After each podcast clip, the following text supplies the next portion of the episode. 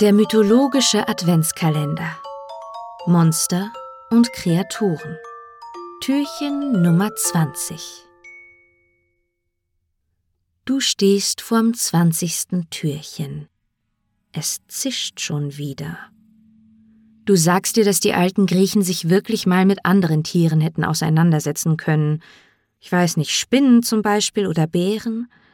Egal.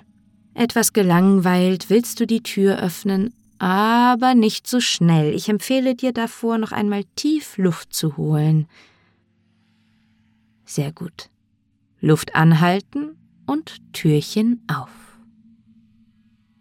Ja, natürlich ist dahinter eine Schlange. Und auf den ersten Blick ist sie gar nicht mal so monströs, circa 30 Zentimeter lang, aber etwas an ihrer Haltung ist irgendwie verkehrt. Diese Schlange ist ein Basilisk. Statt sich wie andere Schlangen über den Boden zu winden, trägt der Basilisk stolz seinen Kopf auf seinem erhobenen Körper durch die Gegend. Der Kopf vom Basilisk ist zusätzlich mit einem leuchtend weißen Muster markiert. Es wirkt fast, als würde er ein Diadem tragen. Mit seinem eindringlichen Zischen vertreibt der Basilisk alle anderen Schlangen, und auch du fass ihn besser nicht an und atme bloß nicht die verpestete Luft um ihn ein. Sein Atem versenkt Gras und sprengt Felsen. Man kann sich also nur vorstellen, was er mit dir machen würde.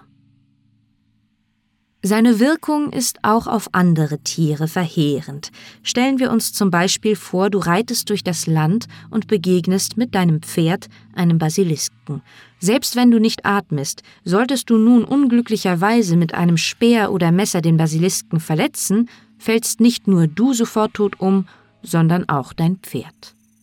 Ach ja, schau ihm besser nicht in die Augen, sein Blick ist tödlich. Nur ein einziges Tier kann dem Basilisken etwas anhaben. Das Wiesel.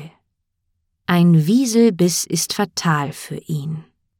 Aber leider stirbt in den meisten Fällen kurz darauf auch das Wiesel am Basiliskgestank. Tja, so ist das in der Natur. In mittelalterlichen Gemälden wird der Basilisk häufig sehr anders dargestellt, als Vogel mit Schlangenschwanz. Ich weiß nicht, woher das kam, aber es sei ihnen verziehen. Bei den ganzen Monstern durchzublicken ist eh relativ schwierig. Die gesamte griechische Mythologie fühlt sich manchmal so an, als hätten unzählige Menschen über die Jahrhunderte hinweg stille Post gespielt. Bis morgen.